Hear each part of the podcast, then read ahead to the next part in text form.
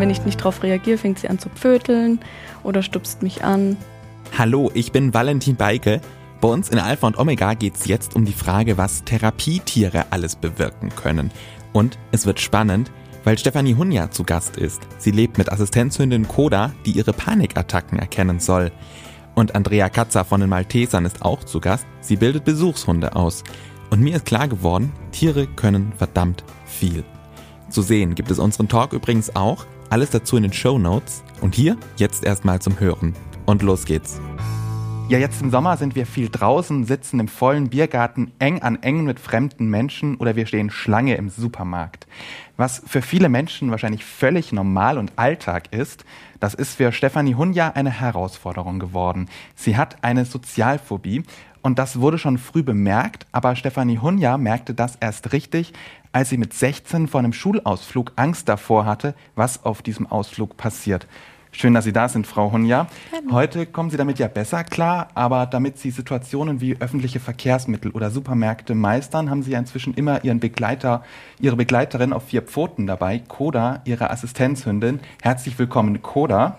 Und dann begrüße ich noch Andrea Katzer. Schön, dass Sie da sind. Hallo. Sie gehen ja mit Ihrem Hund ins Altersheim und besuchen demenzerkrankte Menschen. Wenn Sie mal da so drüber nachdenken, was war da so Ihr schönstes Erlebnis? Mein schönstes Erlebnis war tatsächlich, ähm, einen Menschen wieder zu motivieren, aus dem Bett zu kommen. Ähm, dieser Mensch hatte einen Schlaganfall, äh, war nicht mehr aus dem Bett zu bekommen und äh, das war damals meine erste Hündin, mit der ich dort war. Ähm, der liebte Labradore und hat, wir kamen und ähm, beim nächsten Mal saß er dann draußen aus dem Bett und war dann auch wieder richtig schön ansprechbar und hat sich gefreut, dass wir gekommen sind. Frau Hunja, Sie und Ihr Hund, Sie sind ja schon Team seit ein paar Monaten. Hat er Sie schon mal irgendwo gerettet oder in einer Situation beruhigt? Ja, auf jeden Fall. Also sie beruhigt mich eigentlich immer, wenn ich in stressigen Situationen da bin. Auch ähm, wenn ich einfach nur mit jemandem rede, dann guckt sie mich ständig an und äh, vergewissert sich, dass ich ähm, total entspannt bin oder guckt, dass ich nicht äh, zu nervös werde. Und wenn das dann passiert, dann kommt sie meistens auf meinen Schoß und drückt auf mich drauf, so mit ihrem eigenen Gewicht oder schlägt mir das Gesicht ab und das hilft dann schon echt ziemlich gut. Sind das dann so gewisse Orte, wo das am ehesten passiert? Ja, hauptsächlich da, wenn ähm, viele Leute und also um mich rum sind, jetzt beim einfach irgendwo im Restaurant sitzen oder einfach beim ja mit anderen Leuten sprechen im Café oder generell einfach auch in der Stadt. Also sind das dann wahrscheinlich Plätze und Orte, wo sich viele Menschen äh, treffen? Genau. Also auch S-Bahn oder Supermarkt oder sowas? Ja, S-Bahn auf jeden Fall. Wie haben Sie das dann äh, gemacht, bevor Sie äh, Coda bekommen haben? Die meiste Zeit habe ich es vermieden, tatsächlich. Und wenn es tatsächlich ähm, der Fall sein sollte, dass ich wirklich ohne irgendwelche Begleitung oder so hingehe, dann meistens mit dem Ende, dass ich eine Panikattacke bekommen habe. Aber tatsächlich wenn ich jetzt noch ohne Coda Bahn oder Bus fahre, dann nehme ich immer irgendjemand mit. Also Familie, Freunde oder irgendwie sowas. woran merken Sie dann, dass es bei Ihnen zu viel wird? Also woran merken Sie das? Ähm, ich bekomme ziemlich krasse Herzklopfen oder ich fange an zu zittern, schwitzen. Ich bekomme nicht mehr viel mit. Ich atme sehr schnell. Ich dissoziiere manchmal oder auch sehr häufig sogar. Das heißt? Ähm, dass ich kein Bewusstsein mehr habe in dem Moment. Also dass ich nichts mehr mitbekommen, so von außen oder dass tatsächlich auch meine Hände oder Beine dissoziieren, also dass ich die gar nicht mehr denke, dass das meine Hände sind, zum Beispiel. Ja, also wie, wie läuft das denn bisher mit Coda? Wahrscheinlich ist es für Sie ein anderes Leben, ein angenehmeres Leben. Ja, also klar, man hat immer so ein paar Sachen, die einen ziemlich nerven mit so einem Hund, vor allem mit einem jungen Hund. Kennt es ja, eine Pubertät so. Aber ähm, es hilft tatsächlich auch nachts beim Albträume oder beim Wecken hilft sie tatsächlich auch schon. Dann kommt sie her und legt sie einfach neben mich. Aber es gibt natürlich auch Hürden, halt in Urlaub fahren oder ins Kino gehen zum Beispiel. Das kann man mit einem Assistenz und in Ausbildung noch nicht. Dafür sind die einfach erstens noch nicht richtig ausgebildet und zweitens halt auch einfach gesetzlich dürfen die das noch gar nicht so arg. Aber das heißt, Sie haben Coda dann praktisch immer um sich, 24-7? Die meiste Zeit, ja. Wenn ich jetzt irgendwelche Termine habe, Arzttermine oder Hobbys, wo ich sie jetzt nicht mitnehme, weil es für sie vielleicht zu stressig wird, dann lasse ich sie schon zu Hause. Aber im Endeffekt sollte sie überall mit hinkommen können. Aber können Sie sich inzwischen noch ein Leben ohne Coda vorstellen? Nein. Überhaupt nicht. Also wäre Koda auch nicht da, dann, dann wüsste ich nicht, was wäre. ist wirklich so. Aber ist das dann eher so die, die Hundeliebe oder ist es eher so, weil sie ihre ständige Begleiterin ist? Oder beides? Beides. Also ich liebe schon immer Hunde. Also ich wollte auch schon immer einen Hund. Aber tatsächlich kam das nur so jetzt mit dem Assistenzhund, dass ich tatsächlich einen eigenen Hund bekommen habe. Ähm, aber auch ohne die Hilfe von Koda wäre ich jetzt nicht mehr in der Lage, alleine rauszugehen. Ja, und nicht nur Hunde helfen beim Entspannen. Wenn Sie sich jetzt denken, wow, aber ein Haustier kommt mir nicht ins Haus, dann ist ein Kurzausflug zu einem Tier vielleicht was für Sie. Und da gibt's auch eine Menge Möglichkeiten. Und ich habe das Eselpilgern für Sie ausprobiert. Ein Samstagmorgen in Zwiefalten. 38 Kilometer in zwei Tagen liegen vor unserer Pilgergruppe auf dem Martinusweg. Es geht von Zwiefalten bis nach Marbach mit Fred, Leo und Paulchen, drei Eseln. Sie gehören Uli Müller. Er pilgert regelmäßig mit ihnen. Man trifft nette Leute am Wegrand und äh, man ist aufmerksamer einfach beim Wandern. Aufmerksamer für kleine Details am Wegesrand, für den Fluss Lauter, für die Natur. Wir wandern so durch das große Lautertal auf der Schwäbischen Alb und folgen dem rot-gelben Zeichen des Martinusweges. Das Besondere am Eselpilgern ist, dass man sich auf die Geschwindigkeit vom Esel einstellen muss oder darf. Das heißt, der Esel hat eine gemütliche Gangart, das sind circa vier, viereinhalb Stundenkilometer und äh, das macht die Sache sehr entschleunigt und sehr entspannt. Die Esel geben uns den Takt vor. Deswegen machen wir manchmal Pause, auch wenn wir das eigentlich gar nicht wollen. Esel sind kleine Kraftpakete und können deswegen ziemlich überzeugend sein. Das erleben alle, die Esel am Seil führen.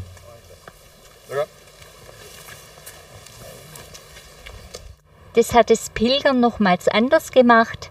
Vor allen Dingen, ähm, die Tiere waren maßgeblich fürs Tempo, für äh, unsere Aktivität von Pause machen und so weiter. Denn ähm, die Tiere sind, äh, sind Esel, die sehr bestimmt sind, auch mal stur. Wir gehen in die Richtung. Da kommt Fred.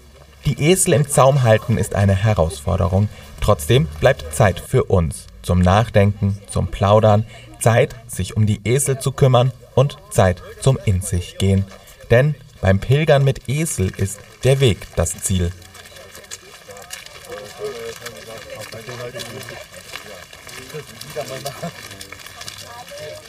Jetzt haben wir gerade gesehen, dass die Esel beim Pilgern begleiten und das war total entspannend. Frau Hunja, wenn Sie dann mit Koda unterwegs sind, ist das für Sie dann auch entspannender? Also nimmt das bei Ihnen Druck raus? Definitiv. Also es ist zwar immer noch so eine Hürde auf jeden Fall, aber da Koda jetzt einfach bei mir ist, da fühle ich mich schon sicherer, weil es kann sich dann auch zwischen mich und andere Menschen stellen oder auch im späteren Verlauf soll sie halt auch lernen, Menschen auf Abstand zu halten mit Bällen oder in die Leine springen, ja. Frau Katzer, hilft den Menschen, die Sie besuchen, der Hund auch, sich dann zu entspannen? Ja, also es, ähm, es ist tatsächlich so, dass ähm, wenn der Hund kommt, die Leute entspannter sind, sich freuen. Ähm, wenn wir zu den Demenzerkranken gehen, dann ist es ganz einfach so, es ist eine Abwechslung vom Alltag. Ähm, viele, für viele ist der Hund eigentlich auch Türöffner. Wenn also ganz viele Pflegekräfte bei der Biografiearbeit nicht weiterkommen, dann wird ganz arg auf dem Hund alles erzählt und nicht dem Menschen. Ähm, die Menschen können sich auf eine gewisse Art wieder öffnen, lernen vielleicht auch wieder besser mit den Händen umzugehen oder wieder ein Stück weit ähm, die Umgebung wahrzunehmen.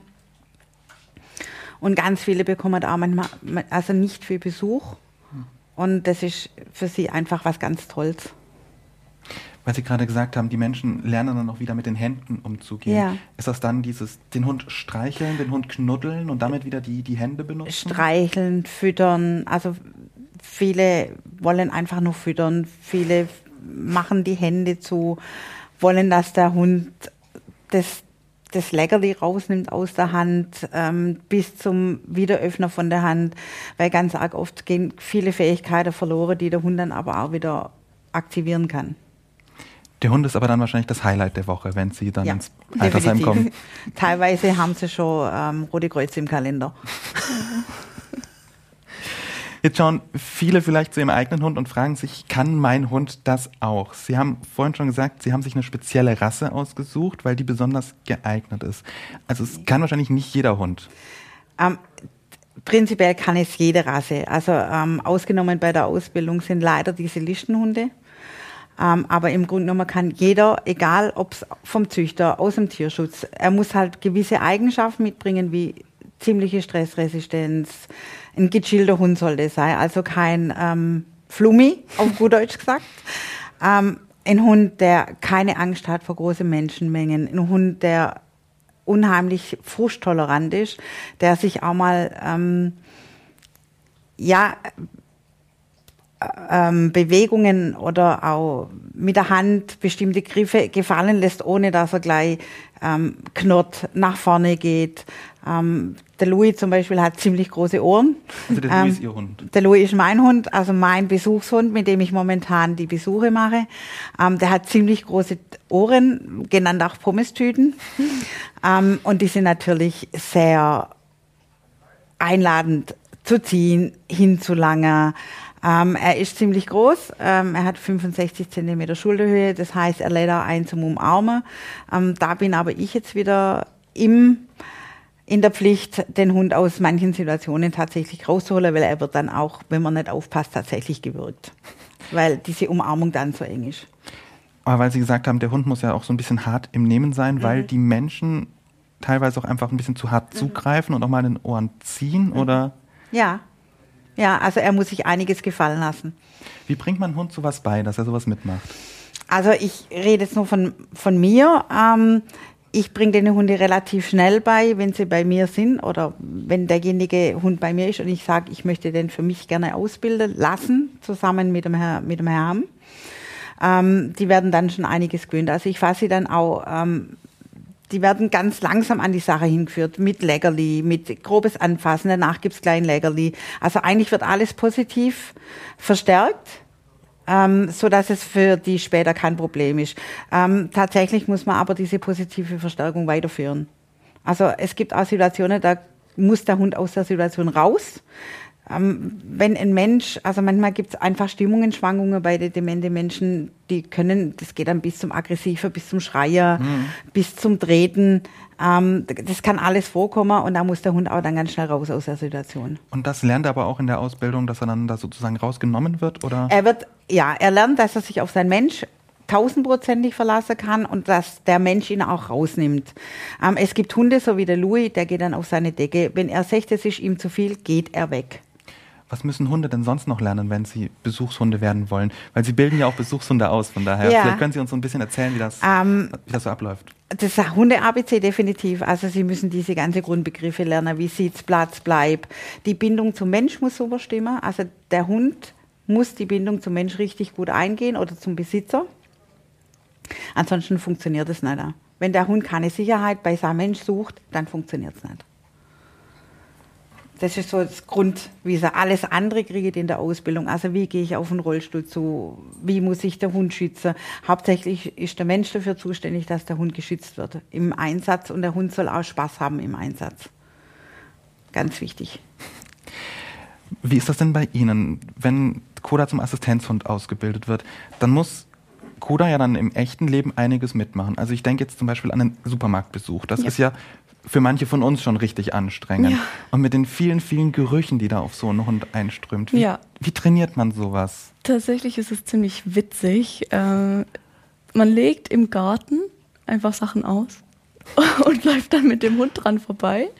Dann gucken die Nachbarn vielleicht ein bisschen blöd, aber es ist ja alles okay. Und dann wird, ähm, wenn der Hund das ignoriert, wird er dann halt auch positiv durch Futter belohnt, einfach, genau.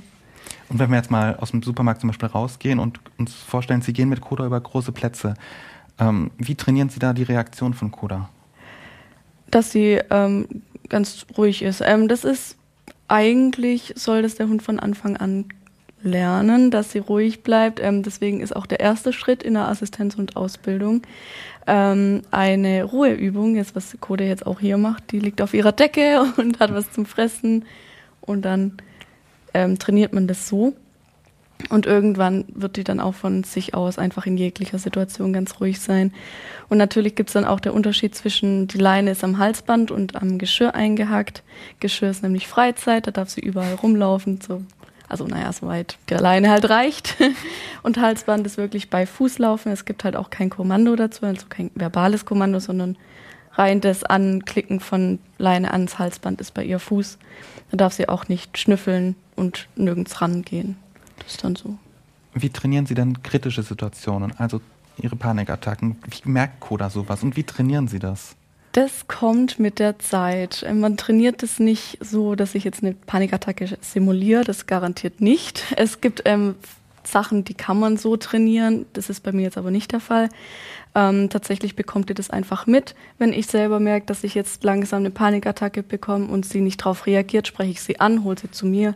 Aber man muss dann natürlich auch aufpassen, nicht, dass es dem Hund dann zu viel wird. Also der Hund soll sich schon eigenständig davon auch entfernen können, weil sonst ist es einfach Stress für den Hund.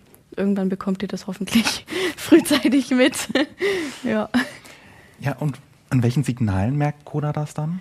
Hauptsächlich am Herzschlag oder an der Atmung. Also Hunde haben ja ein richtig feines Gespür und das merken die dann relativ schnell. Ja. Oder auch wenn ich ähm, einfach in, in die Luft starre, dann guckt er immer und dann merkt sie schon, okay, jetzt ist irgendwas falsch. ja. Und dann reagiert sie wie? Sie kommt erstmal her und quietscht. So wie immer. und äh, dann mit der, wenn ich nicht drauf reagiere, fängt sie an zu pföteln oder stupst mich an. Und wenn es ganz schlimm wird, dann steigt sie halt auf mich drauf, legt sich auf mich drauf und schlägt mich ab. und das hilft dann auch? Ja, also durch die, durch die äh, Berührung und durch dieses, das heißt ähm, die Pressure-Therapie tatsächlich, ähm, dass der Hund sich auf einen drauflegt, das hilft dann auch sehr. Was war denn so die, die größte Herausforderung bei Ihnen in den letzten, ich sag mal, Monaten? Mit dem Hund? Ja. Ähm, hm die Pubertät, das Anknabbern von jeglichen Dingen. Aber von äh, dem Training her tatsächlich ähm, das Tabu, dass halt Koda nicht jeden Menschen und jeden Hund begrüßen darf, sondern nur auf Kommando. Das kann sie jetzt auch noch nicht zu 100 Prozent, aber sie ist ja auch noch jung. Wir haben ja noch Zeit, das richtig gut zu lernen. Wie war das bei Ihnen, Frau Katzer? Was war bei Ihnen in der Ausbildung so die, die größte Herausforderung? Tatsächlich die größte Herausforderung ist bei uns in der Ausbildung, ähm, dass Würstchen überall verstreut werden. Wir es nicht wussten, dass hier Würstchen rumlagen. Und ähm, die Herausforderung war tatsächlich, dass die Hunde oder der Hund nicht frisst. Ähm, ja, es funktioniert in der Zwischenzeit sehr gut. Das haben wir auch gemacht. also es war wirklich, also das ist so das Highlight, wo sich jeder Ausbilder bei uns in der Ausbildung drüber freut, wenn die Würstchen auf der Wiese liegen und gucken, wie die Besitzer dann mit ihren Hunden kommen zur Ausbildung. Und äh, wir dann sagen, oh, guck mal, der hat schon. Wie hat die Würstchenübung bei, bei Koda funktioniert? Anfangs war es sehr schlimm. Sie liebt Essen über alles, egal, selbst wenn es nicht essbar ist. Aber so langsam wird es gut. Wenn ich jetzt was runterwerfe, dann nimmt sie es eigentlich nicht an. Im besten Fall. Also sie darf sozusagen Essen nur von Ihnen direkt aus der Hand. Genau, nehmen. also aus hm. dem Futterbeutel, man legt es drauf und davon darf sie es essen. Auf dem Boden ist Essen komplett tabu. Also das darf sie gar nicht. Ist bei Louis wahrscheinlich genauso, auch im Altenheim. Ja, genau. Äh, das Problem ist ganz einfach, dass ganz viele, also wir hatten mal eine Bewohnerin, die hat tatsächlich ihre Wurst eine ganze Woche aufgehoben, ähm, weil sie Leckerli für den Hund wollte. Also solche Sachen darf er nicht nehmen. Die, äh, tatsächlich darf er nur Sachen nehmen, die ich den Leuten gebe. Also das sind Leckerlis, die auch die Bewohner essen dürfen, ohne dass irgendwas passiert, weil doch oft nehmen sie doch ähm, das Essen tatsächlich in den Mund und probieren es, ob es auch schmeckt. Ähm, er darf tatsächlich nur die Sachen essen, die ich quasi den Menschen gebe. Mhm. Jetzt gibt es ja nicht nur Hunde, die als Therapietiere arbeiten. Wir haben vorhin schon Esel gesehen, die beim Wandern begleiten und beruhigen. Wir wollen Sie jetzt mitnehmen auf eine Ziegenfarm in Langenau. Der Job der Ziegen ist Kindern Selbstbewusstsein zu vermitteln. Ein bisschen Futter, ein bisschen Platz, das war's. Eine Ziege kostet fast nichts und bringt Gewinn in Form von Milch oder Käse. Wenn man wie Nicole Fleck jede Menge Zeit investiert, bringen Ziegen nicht bloß Eiweiß, sondern Seelenheil. Die Langenauerin hat ihre Ziegen zu Therapeuten ausgebildet. Die lockern die Atmosphäre so auf, die nehmen jeden Menschen so an. Und die haben da keine Berührungsängste. Und gerade Kinder mit äh, körperlichen Handicaps oder auch geistigen Handicaps ist diese Mischung aus Aktion, die sie bringen, aber dann auch wieder wirklich ganz ruhig zu werden, unglaublich auffordernd. In Wiederkau, also eher ruhigen Phasen, kitzeln sie aus verängstigten Kindern zum Beispiel Worte heraus. Im Parcourstraining, wie hier bei Johanna und Froni, ist es das Selbstvertrauen. Die Ziegen folgen den beiden nur durch den Parcours, wenn sie die richtige Körperhaltung aufbauen und mit der Zeit auch eine enge Bindung zum Tier. Wenn man reinkommt, dann gucken die uns immer an und dann oder sind sie halt da und man muss sie nicht immer zuerst rufen. Ich finde es auch ganz toll, dass man mit denen manchmal spielen kann oder auch immer und auch manchmal kuscheln kann. Drei Tiere sind seit Mai offiziell als Therapieziegen zertifiziert. Anderthalb Jahre hat Nicole Fleck mit ihnen geübt. Und das Training endet nie. Fred lernt gerade apportieren, dass am besten keine Langeweile aufkommt. Die Kleinen machen die Schranktüren auf, dann geht man halt auch an den Türgriff. Also, und ich komme morgens raus und denke mir, Moment, die haben echt jetzt die Tür aufgemacht, ja. Also, die sind einfach so intelligent, die nutzen das dann für sich selbst. Und wenn denen dann langweilig wird, dann freut man sich tatsächlich, wenn das nächste Kind kommt und die wieder eine Aufgabe haben. Vor allem eine Aufgabe, die kein Chaos stiftet und mit der die Ziegen manchmal herkömmliche Therapien schlagen, so dass es schon fast an Wunder grenzt am meisten hängen geblieben ist sicherlich der, der Moment ähm, bei einem Kind, das zum ersten Mal von selber dann aufgestanden ist aus dem Rollstuhl, wo man eigentlich gesagt hat, das wird nichts, der wird nicht laufen, lernen und er selber auch gar nicht die, ja, das Bedürfnis dazu hatte und dann aber wirklich zum Tier wollte, um die Karotte zu füttern. Das sind schon Momente, die, die berühren und die bleiben für immer und dämpfen auch den Frust darüber, dass ihre Arbeit nicht gesetzlich geschützt ist. Sie arbeitet eng mit Psychologen und Ärzten zusammen, die eben auch Medikamente verschreiben. Für Johanna und Froni sind jedoch die Ziegen genau die richtige Medizin. Tiere, die dabei helfen, mehr Selbstbewusstsein zu bekommen. Frau Katzer, wenn Sie mit Ihrem Hund an demenzerkrankte Menschen besuchen, was macht das mit den Menschen? Sie werden ruhiger, ähm, sie lächeln ganz arg oft, sie freuen sich, ähm, sie erzählen viel von früher. Also tatsächlich, meine Mama und ich waren auf dem Bauernhof, wir hatten da auch einen Hund. Ähm, ja, eigentlich ist der Hund ein Türöffner, ganz, ganz arg oft. Jetzt haben Sie vorhin schon gesagt, die Menschen gehen mit den Tieren manchmal auch ein bisschen ähm, rabiat um. Woran merken Sie denn, wenn es für den Hund dann too much ist? Es gibt gewisse Symptome, die sogenannten Stresssymptome. Also bei, bei ganz vielen die Schuppen, viele legen die Ohren an, äh, viele ziehen sich zurück. Ähm, das kommt aber auf den jeweiligen Hund an. Manche Hunde sind so total stressresistent oder zeigen ihren Stress nicht, sondern erst nach dem, nach dem Einsatz. Ähm, die müssen ihren Stress rausrennen. Ja, nee, es ist so. Ähm, also meine erste Hündin war zum Beispiel, die hat sich nie rausgezogen. Ähm, ich wusste aber, ich muss auf eine Wiese gehen, wo dieser Hund erst mal zehn Minuten rennen darf. Ohne Kommandos, ohne alles. Der Louis ist jetzt so, der zieht sich raus. Der sagt, ich habe genug, fertig. Gibt es auch so Situationen bei Ihnen, Frau Hunja, wo Sie merken, das ist für Koda jetzt gerade zu viel?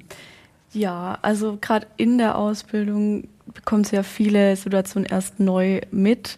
Ähm, was für sie richtig stressig war, war erstmal das erste Mal Busfahren tatsächlich. Ähm, da hat sie die ganze Bus voll gesabbert und am Ende hat sie sich dann leider auch noch übergeben. Das sind auch ordentliche Anzeichen von Stress, aber das geht jetzt mittlerweile. ja.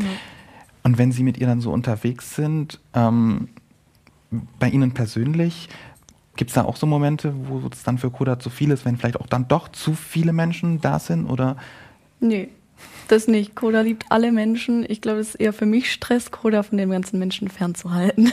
Wobei sie ja lernen soll, nicht auf jeden Menschen genau, zuzugehen. Ja, eine gute Übung auf jeden Fall. Ja. Und wie läuft so? Gut. Ja, sie macht sehr gute Fortschritte für ihr Alter. Tatsächlich. Läuft alles so, wie es soll. Wie war das denn bei Louis? Also, als er auch so in einem Alter war, acht Monate. Ähm, wie war das damals? Waren Sie damals schon im, im Altenheim? Tatsächlich ist Louis ähm, schon mitgelaufen, auf gut Deutsch gesagt, mit der, mit der alten Hündin, mit der ersten Hündin. Er ist sie, durch sie quasi hingeführt worden. Ähm, er hat mit zehn Monaten die Eignungsprüfung gemacht, hat mit 13 Monaten, 14 Monaten die, den Abschluss gemacht und seitdem geht er mit mir mit. Also ganz offiziell. Mhm. Ähm, ja, ich wusste, dass der Louis durch seine ganze Art von Anfang an, dass er dafür geeignet ist. Was steht denn bei Ihnen, Frau Hunja, jetzt noch, äh, oder beziehungsweise was steht für Coda denn noch auf dem Ausbildungsplan in den nächsten Monaten? Ganz viel Sozialisierung. Also die Ausbildung geht circa zwei Jahre. Das erste Jahr ist hauptsächlich Sozialisierung und Hunde-ABC, so wie Sie mhm. vorhin gesagt haben. Ähm, die, das zweite Ausbildungsjahr geht es dann spezifisch an die ähm, Assistenzaufgaben, wie Licht anschalten, Medikamente holen, alles Mögliche. Auch Türen öffnen oder? Ja, kann man machen, würde ich aber nicht raten, weil irgendwann kommt der Hund dahin, wo er nicht hin sollte. ja. Äh, wie trainiert man dann ähm, Licht anschalten? Weil die Tapete soll ja auch nicht leiden, wenn der Hund da das Licht anmacht. Ja, ähm, man kann erstmal mit einem Schalter auf dem Boden arbeiten, wie so eine Stehlampe. Ähm, einfach, wenn der Hund drauf äh, drückt, loben oder mit einem Zettelchen irgendwie das vorher üben und dann klappt das relativ schnell. Kriegen das schnell raus. Spannend, was Tiere alles können. Ähm, Frau Katzer, Licht anschalten. Kann ihr Louis das auch? Ja. er kann Schubladen öffnen mit Hilfe vom Seil. Ähm, er kann Zeitung tragen. Also er hat so bestimmte Tricks hat er drauf, ähm, die vor allem im Altenheim immer gut ankommen. Ja, spannend, was Therapietiere alles bewirken können. Das war Alpha und Omega für heute. Wir haben Sie in die Welt der Therapietiere entführt. Vielen Dank an Frau Hunja und Frau Katzer. Vielen Dank, dass Sie da waren. Und Alpha und Omega gibt es auch nächste Woche wieder hier an dieser Stelle. Machen Sie es gut. Bis bald. Übrigens, Alpha und Omega, mehr als du glaubst, ist ein gemeinsames Format der katholischen Bistümer Rottenburg, Stuttgart und Freiburg und des evangelischen Medienhauses Stuttgart. Zu sehen sind die Sendungen bei den privaten Fernsehsendern in Baden-Württemberg auf Bibel TV und auf YouTube.